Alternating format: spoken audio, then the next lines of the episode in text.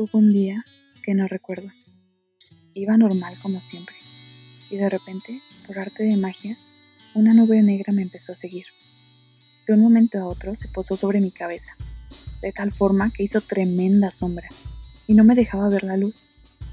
Nada a mi alrededor florecía, nada brillaba, y entre más días pasaban, la nube más crecía. Un día, y sin aviso previo, inició a llover. Esa era una lluvia tan intensa que comencé a llorar. No sabía por qué. No podía ver nada más allá de la oscuridad. Otro día más pasó, y ahora la nube me aplastó y me apretó contra la cama, sin dejarme salir. No podía pararme. Ese día no podía hacer cosas. La nube pesaba tanto que ese día fallé en todos mis deberes. No sabía qué hacer. Es irónico, pero me sentía muy impotente. No podía quitar la nube y la nube se ponía más oscura y la lluvia se iba y venía y no entendía pero no podía salir de ahí y no quería seguir con esa nube pero ella no se iba, no se movía y entonces un día la nube me siguió a casa y a mitad del camino se fue. No la vi más. Pasaron días y días, pero una tarde Mientras comía, comencé a llorar. Miré hacia arriba y vi a la nube. Había vuelto, sin aviso o explicación. Había regresado y esta vez no quería irse.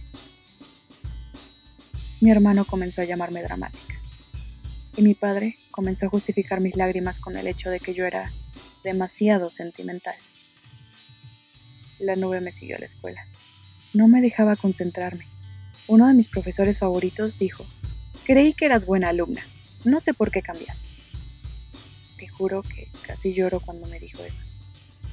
Yo tampoco sabía por qué estaba así. Yo no quería tener esa nube.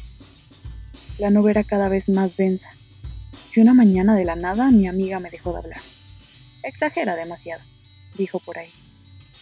Pero no exageraba. No sabía por qué la nube no paraba de crecer o de seguirme. Un día no pude más. La nube me aplastaba tanto que pensé que necesitaba irme a otro mundo. Pero ese día tenía que ir a la escuela. Y así, sin ganas de seguir, fui. Y los días continuaron.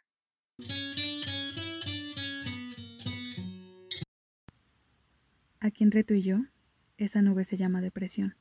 Y aún en 2019, hay gente que considera que es solo dramatismo o exageración pero no es así, es algo real y es algo que pasa con mucha gente.